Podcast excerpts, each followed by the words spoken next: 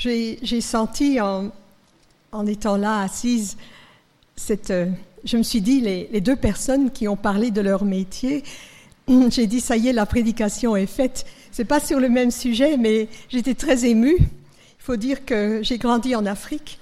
Et les deux choses depuis mon enfance qui m'ont toujours émerveillée, c'était les bébés et les étoiles.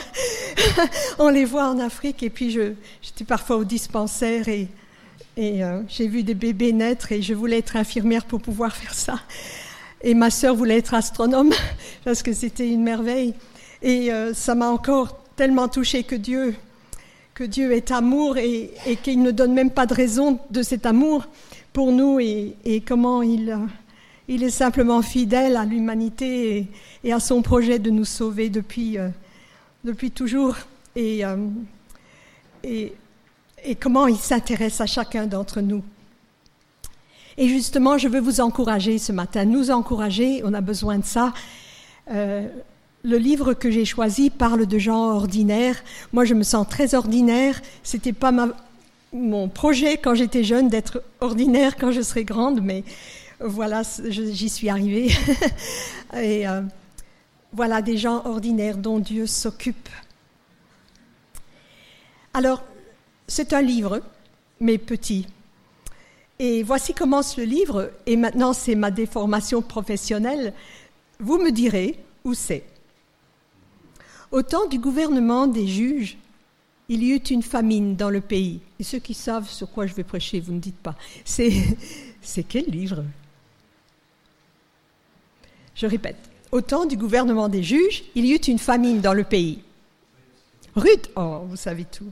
C'est le livre de Ruth, chapitre 1, verset 1. Vous imaginez ça La famine au pays promis, le pays qui devait découler de lait et de miel est sec. Souvent, on ne sait pas pourquoi Dieu envoie les difficultés et les souffrances. Job n'a jamais su, n'est-ce pas? À l'époque des juges, c'est différent. Là, on sait. En général, on sait. Les malheurs que nous raconte le livre des juges étaient envoyés par l'Éternel comme punition et discipline. En effet, dans leur détresse, les gens revenaient à lui et il les délivrait dans sa fidélité. Au temps du gouvernement des juges, il y eut une famine dans le pays. Ruth, chapitre 1, verset 1. La famine dans ce cas-ci, était-ce encore une discipline venant du Seigneur? Le texte de Ruth ne le dit pas, mais on peut bien imaginer que Dieu, encore une fois, éduquait son peuple. Mais le problème de la sécheresse et de la famine, comme d'autres catastrophes naturelles, c'est qu'elles atteignent tout le monde, les justes comme les méchants, les croyants comme les incroyants. Le livre de Ruth nous présente une famille pieuse et d'autres gens en Israël attachés à l'Éternel, de vrais croyants à l'époque des juges. Ils avaient foi en Dieu et lui obéissaient, et c'étaient des gens ordinaires. Sous les ailes de l'Éternel. Voilà comment j'ai intitulé mon premier point. Sous les ailes de l'Éternel. Lisons à présent Ruth, chapitre 1, versets 1 à 5. Au temps du gouvernement des juges, il y eut une famine dans le pays. Un homme de Bethléem de Juda partit, avec sa femme et ses deux fils, pour séjourner dans la campagne de Moab. Le nom de cet homme était Elimelech, le nom de sa femme Noémie et le nom de ses deux fils Malon et Kilion. Ils étaient Ephrasiens de Bethléem de Juda. Ils arrivèrent dans la campagne de Moab et ils y vécurent. Puis Elimelech, mari de Noémie, mourut et elle resta avec ses deux fils. Ils épousèrent des femmes moabites. Le nom de la première était Orpa et le nom de la seconde Ruth. Ils habitèrent là environ dix ans. Malon et Kilion moururent aussi, tous les deux. et la femme resta privée de ses deux enfants et de son mari.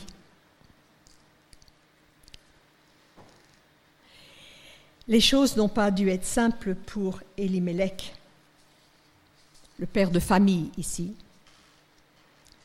Sans doute, ses amis de Bethléem lui disaient Il faut prier, Elimelech. Il faut faire confiance à Dieu. Mais lui entendait plutôt Papa, j'ai faim. Alors il part, il prend la famille et s'installe là où il y a à manger, dans le pays de Moab, au sud-est d'Israël. A-t-il raison de partir? Le narrateur n'exprime aucun avis. Le seul problème, eh bien, c'est Moab. Qui sont les Moabites? Leur origine nous est racontée dans Genèse 19. C'est une histoire d'inceste entre Lot et une de ses filles. C'est pas très joli cette histoire. Mais Dieu n'avait jamais reproché aux Moabites leurs tristes origines. Au contraire, il les avait bénis en leur donnant une terre qu'Israël ne devait pas prendre lors de la conquête de Canaan.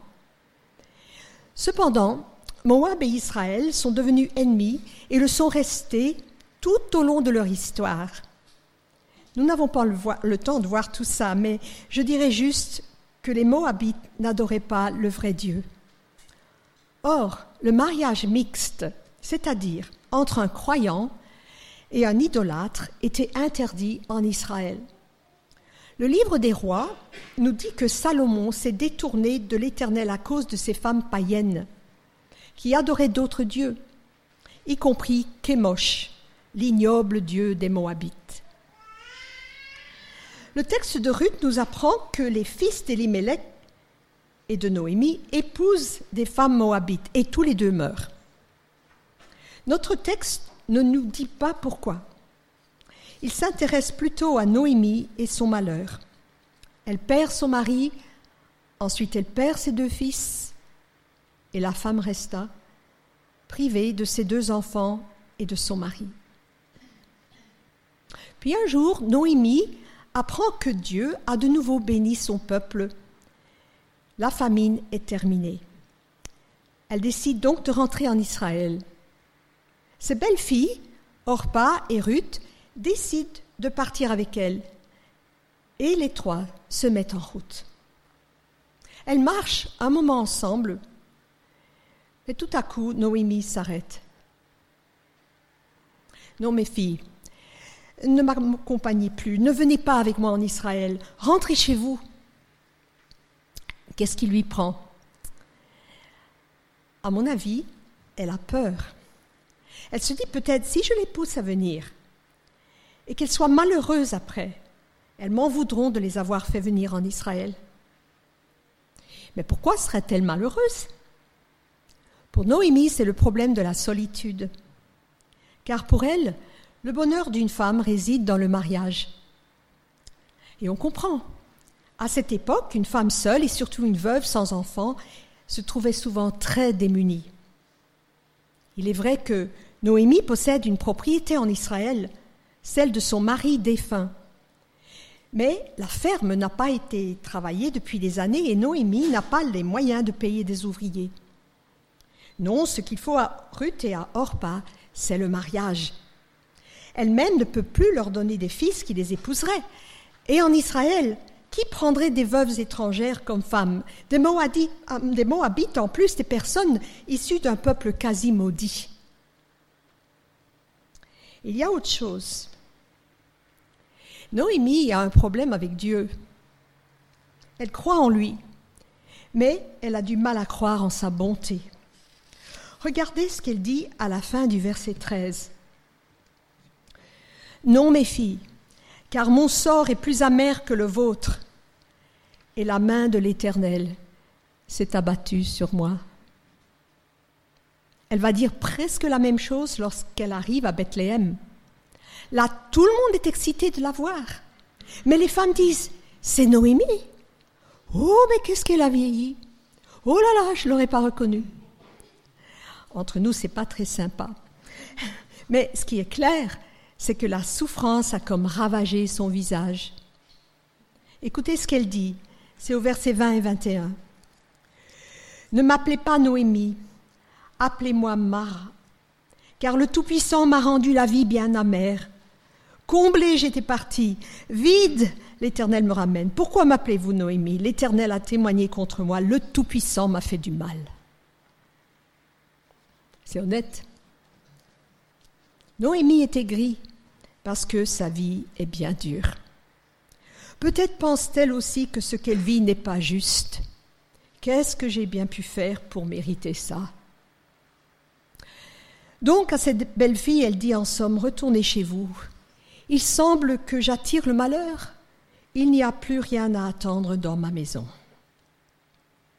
Alors, après beaucoup de larmes, il y a beaucoup de pleurs ici, Orpa retourne chez elle. Mais Ruth refuse. Elle regarde sa belle-mère et prononce des paroles d'engagement qui sont peut-être les plus belles de l'Écriture. Ne me pousse pas à te quitter, à me détourner de tes pas. Où tu iras, j'irai. Où tu demeureras, je demeurerai. Ton peuple est mon peuple, et ton Dieu est mon Dieu. Où tu mourras, je mourrai, et j'y serai enseveli. Que l'Éternel me traite avec la plus grande sévérité si autre chose que la mort me sépare de toi. C'est au verset 16 et 17. C'est fort, n'est-ce pas? Ruth décide de suivre Noémie et ce ne sera sans doute pas facile. Est-ce que vous aimeriez habiter avec quelqu'un qui veut qu'on l'appelle la mère Et Dieu, qu'est-ce que Ruth sait de lui? Ton Dieu est ou sera c'est l'inaccompli en hébreu. ton Dieu sera mon Dieu, ton Dieu est mon Dieu. Mais Dieu, c'est qui? Ruth a grandi à Moab où les gens vénèrent le Dieu Kémosh. Ce qu'elle sait de l'Éternel, elle l'a appris de cette famille israélite venue s'installer dans son pays. Or, que vient de dire Noémie? La main de l'Éternel s'est abattue sur moi. Ce que Ruth a appris, entre autres, c'est que le Seigneur peut faire venir des choses difficiles dans une vie. Son propre mari est mort. Et si elle accepte ce que dit Noémie, elle comprend que ce Dieu d'Israël auquel elle veut s'attacher est celui qui a pris son bien-aimé. Mais elle veut le suivre quand même. Elle ne dit pas, comme on entend souvent autour de nous, si Dieu existait, il ne m'aurait pas fait ça. Quelque part, elle soupçonne que l'Éternel est bon, ou en tout cas, elle pense que ça vaut la peine de s'attacher à lui. Peut-être en est-elle arrivée simplement à comprendre qu'il n'y a pas d'autre Dieu. Ton Dieu sera mon Dieu. Elle dit en somme, Seigneur, je ne veux pas te suivre jusque quand tout va bien ou quand tu réponds à mes prières comme moi je le désire. Tu as fait venir des choses dans ma vie que je ne comprends pas et que je ne comprendrai peut-être jamais. Mais je veux te faire confiance et t'aimer, coûte que coûte. Alors Noémie et Ruth retournent ensemble en Israël. Et très vite, Ruth se met au travail et essaie de s'intégrer dans la ville, dans le village. C'était petit quand même dans la vie du village. Elle prend connaissance d'une loi en Israël qui se trouve dans le Lévitique. C'est le livre que j'ai enseigné toute la semaine. Aurore sourit parce qu'elle sait que j'aime ce livre. La beauté de la sainteté. Voilà comment je l'intitulerai. Quand vous moissonnerez, vous ne couperez pas les épis qui ont poussé en bordure de vos champs et vous ne retournerez pas ramasser les épis oubliés. Vous ne repasserez pas non plus dans vos vignes pour ramasser les grappes oubliées ou les grains tombés à terre. Vous les laisserez pour les pauvres et pour les étrangers. Je suis le Seigneur votre Dieu. Elle dit donc à sa belle-mère, Je veux aller dans un champ pour ramasser les épis que les moissonneurs laissent derrière eux. C'est au chapitre 2, verset 2. Et elle y va. Elle glane dans le premier champ qu'elle trouve. Par chance, ce champ appartient à un homme appelé Boz, qui est de la famille d'Elimelech, son beau-père. Hein. Boz est donc un parent, peut-être un cousin plus ou moins éloigné, et c'est un homme important et riche. Boz vient saluer ses ouvriers et remarque tout de suite la jeune femme. Qui est-ce? demande-t-il. Le chef des ouvriers répond C'est la jeune Moabite qui est revenue de Moab avec Noémie. Elle m'a demandé la permission de ramasser les épis que les moissonneurs laissent tomber de leurs gerbes. Elle travaille très dur. Ah oui, se dit Boz, j'ai entendu parler de cette femme. Elle prend soin de sa belle-mère et a tout laissé pour venir ici. Alors il va la saluer. Regardez ce qu'il dit au verset 12 du chapitre 2. Que l'Éternel te rende ce que tu as fait, que ta récompense soit complète de la part de l'Éternel, le Dieu d'Israël, sous les ailes de qui tu es venu te réfugier. C'est ça en hébreu, sous les ailes duquel tu es venu te réfugier. Puis Boz l'invite à manger avec les autres moissonneurs l'exhorte à ne pas aller ailleurs pour travailler et commande à ses serviteurs de bien la traiter. Quelle générosité Boaz veut protéger quelqu'un qui vient d'un autre pays, d'une autre ethnie, d'un peuple ennemi, une Moabite. Je ne suis pas sûre que tout le monde aurait fait comme lui. Mais Boaz a compris que tous ceux qui viennent à l'Éternel sont reçus par lui. Savez-vous qui était sa mère? La généalogie de Jésus donnée par Matthieu nous le dit. La mère de Boz était Rahab, la cananéenne, la prostituée qui avait caché les espions israélites au temps de Josué. Boz se rappelle peut-être aussi la promesse faite à Abraham au début de l'histoire de son peuple. Toutes les familles de la terre seront bénis en toi. Ou peut-être voulait-il obéir tout simplement à cet autre commandement du Lévitique. Quand un étranger viendra s'installer dans votre pays, ne l'exploitez pas. Au contraire, traitez-le comme s'il était l'un de vos compatriotes. Vous devez l'aimer comme vous-même. Rappelez-vous que vous avez été aussi étranger en Égypte. Ainsi, dans l'Ancien Testament, et même à une date très reculée, Ici, c'est environ 1000 ans avant Jésus-Christ. C'est plus loin que ça, en fait. Plus que 1000 ans. Nous avons les indices très clairs de la volonté de Dieu de se constituer un peuple fait de toutes les nations.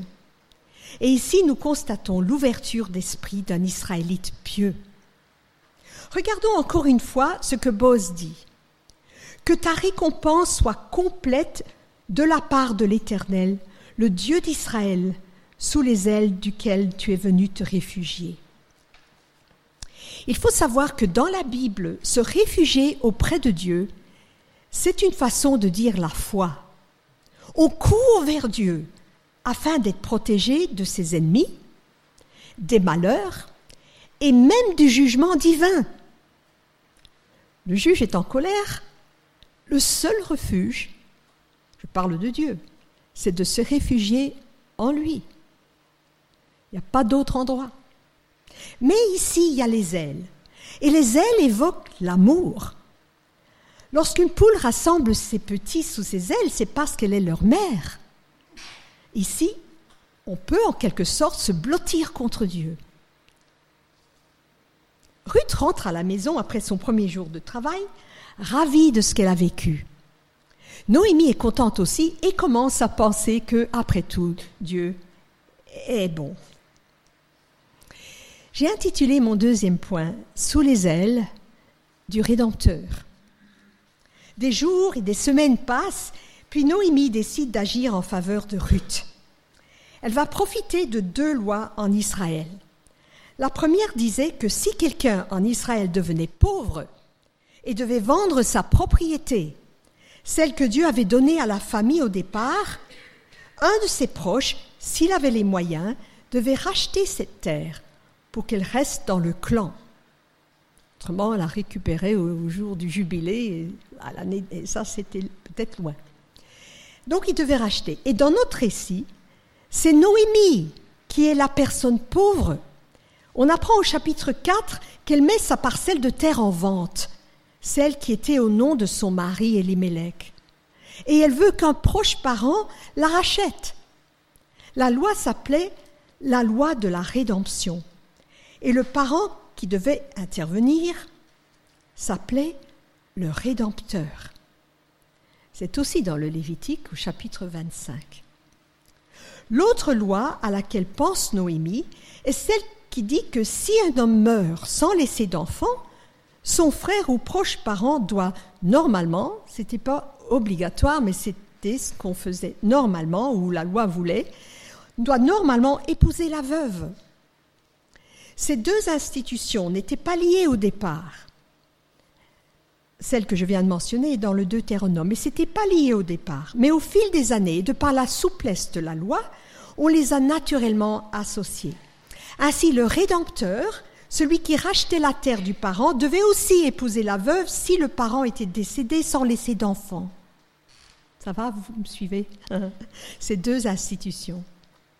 Écoute ma fille, dit Noémie à Ruth, Boz est un proche parent. Il a le devoir de rachat. En ce moment, c'est la moisson et il doit battre l'orge là où on bat les grains. Il ne rentrera pas à la maison ce soir. Alors prépare-toi et va là-bas.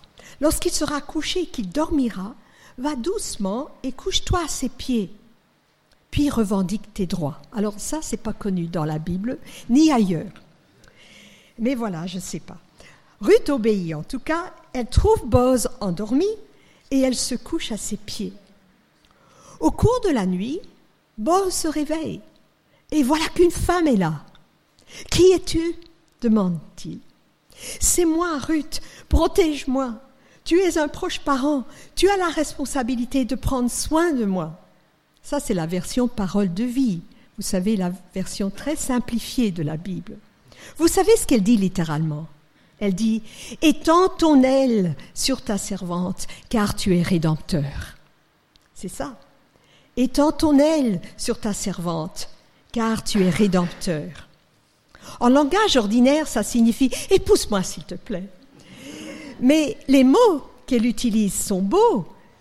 Ce sont presque les mêmes que Boz a utilisés lorsqu'il l'a béni lors de leur première rencontre. Que ta récompense soit complète de la part de l'Éternel, sous les ailes duquel tu es venu te réfugier. Boz est content et admiratif. Mais il y a un problème. Il existe un autre parent, plus proche de la famille que lui. Le texte ne donne pas son nom, mais il va peut-être gâcher la fête. Boz promet à Ruth de régler les choses au plus vite. Je crois qu'il était déjà amoureux, je ne sais pas. Mais il ira à la porte de la ville. La porte de la ville était l'endroit où se réunissaient les anciens pour régler les affaires de la cité, notamment les problèmes juridiques. Boz, qui est notable, s'y rend. Or voilà que l'inconnu en question, le proche parent, passe par là et Boz l'interpelle. Bonjour mon ami. Viens t'asseoir ici, j'ai quelque chose à te dire. Boz réunit dix autres anciens en qualité de témoins, puis dit Mon ami, Noémie a mis en vente le champ qui appartenait à son mari, notre frère Elimelech. Si tu veux l'acheter, vas-y, tu as la priorité. Sinon, dis-le-moi. Oh oui, dit l'inconnu. Un beau petit terrain comme ça, ça me va bien. Boz reprend. Mais sache que si tu l'achètes, tu devras aussi prendre pour femme Ruth la Moabite. Ainsi, la propriété du champ restera dans la famille de son mari, le fils, l'héritier, le fils d'Elimelech. Ah L'inconnu réfléchit. Le coût de la rédemption va être plus élevé qu'il ne pensait. L'acquisition de ce terrain va soudain devenir une grande responsabilité, un engagement pour la vie. Et à la fin, il faut bien étudier, c'est un peu compliqué, mais à la fin, le terrain ne lui appartiendra même pas. Trop cher tout ça. Je ne peux pas, dit-il. Alors, c'est Boz qui s'engage et l'affaire est conclue devant tous les témoins. C'est ici où je veux faire une pause avant de conclure. Car voyez-vous, ce récit nous éclaire sur le sens du titre rédempteur que la Bible donne à Jésus. Si vous dites à quelqu'un Jésus est mon rédempteur, quelqu'un qui ne connaît pas notre langage, hein, il n'aura aucune idée de ce que ça veut dire. Vous savez, vous, ce que ça veut dire? Ça vient de Lévitique 25. Or, euh, on ne le lit pas souvent, ce chapitre, n'est-ce pas? En fait, la Bible utilise plusieurs images, ou plutôt des bouquets ou des séries d'images pour parler de notre salut. Il y a le bouquet ou la série comprenant les idées de sacrifice, de péché comme souillure, de purification par le sang. Il y a le bouquet qui emploie les termes venant du tribunal, condamnation, justification, avocat, Satan qui nous accuse. Et puis il y a des images venues du commerce, la dette. Jésus aime bien parler de péché comme dette, n'est-ce pas?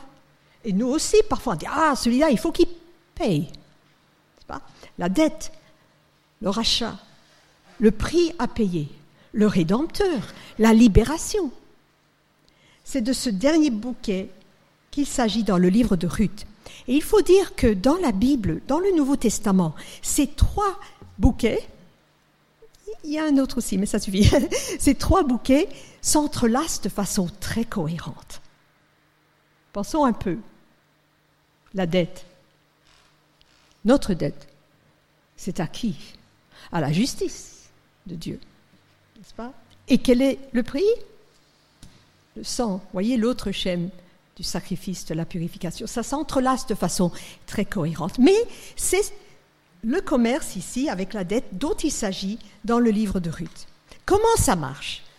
D'abord, le Rédempteur doit être quelqu'un de la famille, sa chair et son os, comme dit la Bible.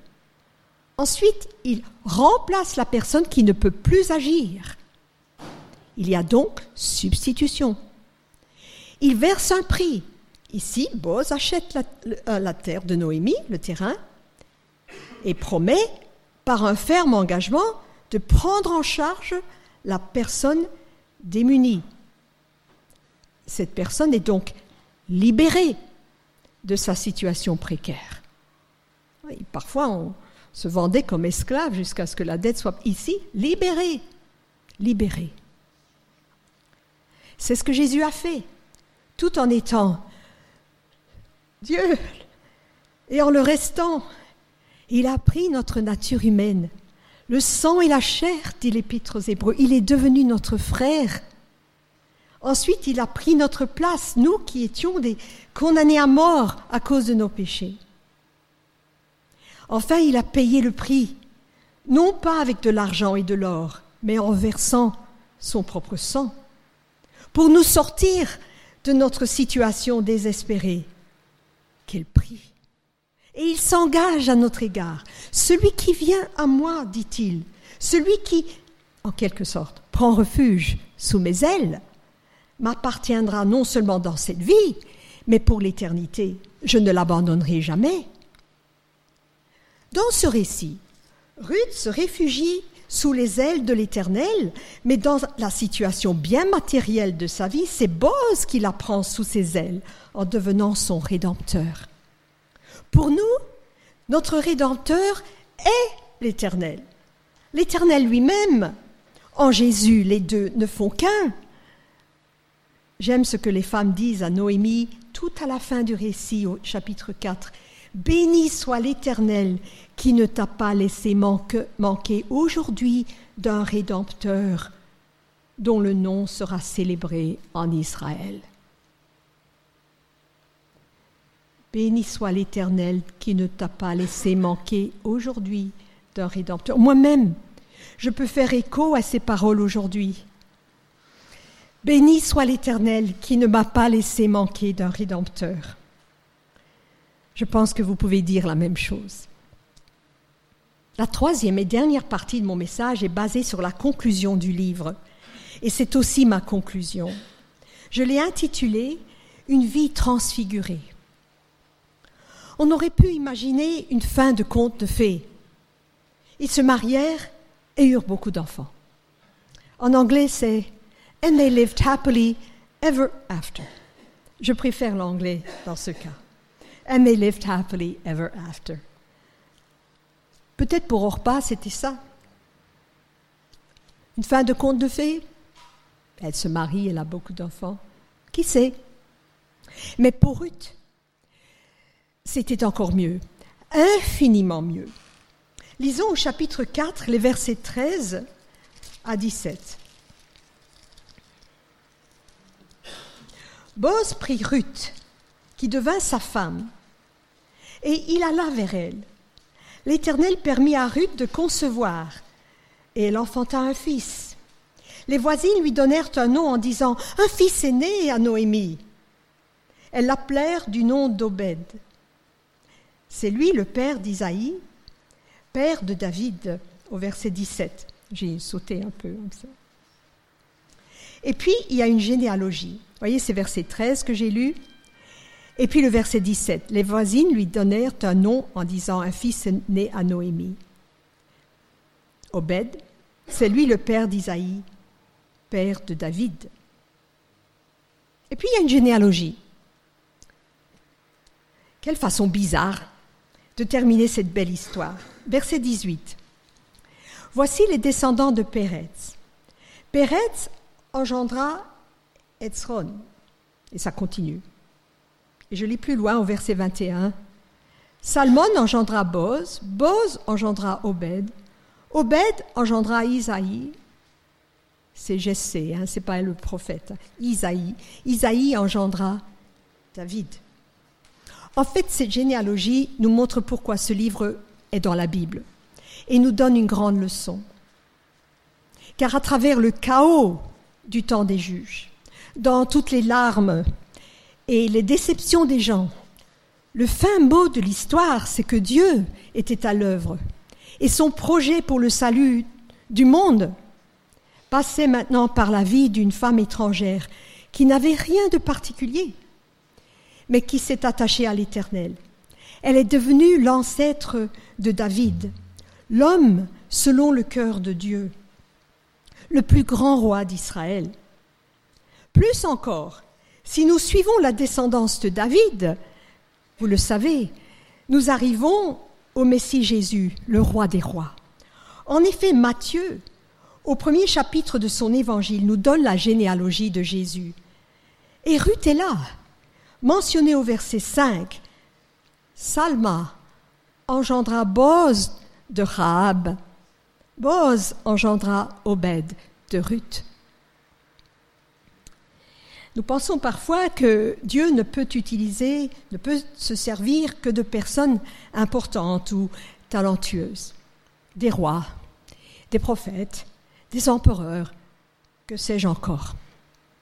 Mais le livre de Ruth nous montre à un moment donné, Dieu a fait dépendre son projet pour le, salut du monde de la décision d'une petite femme étrangère sur un chemin quelque part entre Moab et Bethléem. C'est l'œuvre de Dieu, c'est sûr, mais vous entendez, il a fait, lui, dépendre son projet pour le salut du monde de la décision d'une petite femme étrangère sur un chemin quelque part entre Moab et Bethléem. Et le plus extraordinaire, c'est que ni Ruth, ni sa belle-mère, ni Boz ne l'ont jamais su. À la limite, ils ont peut-être vu leur arrière-petit-fils David, mais certainement pas ce qu'il est devenu. Et bien sûr, ils n'ont jamais rien su du Messie.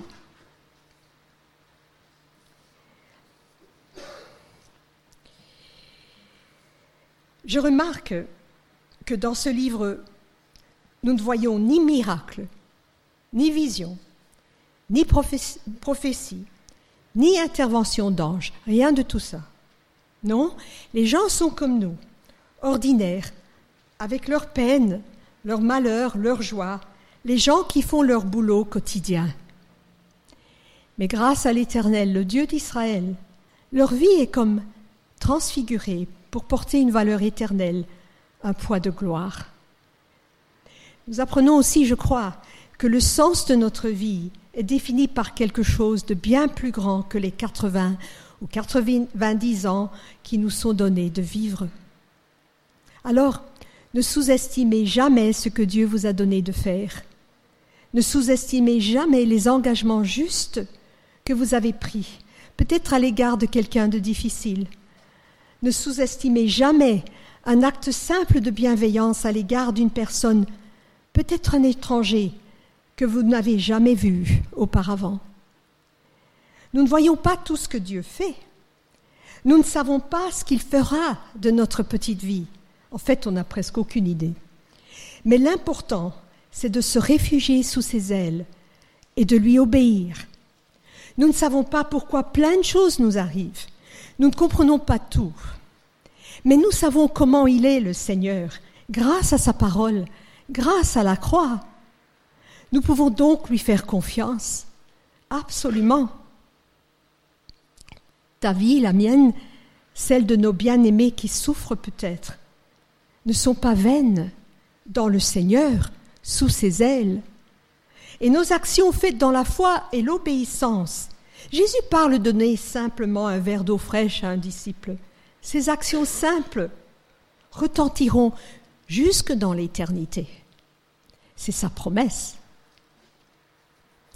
J'espère que ce petit récit vous a encouragé ce matin. Amen.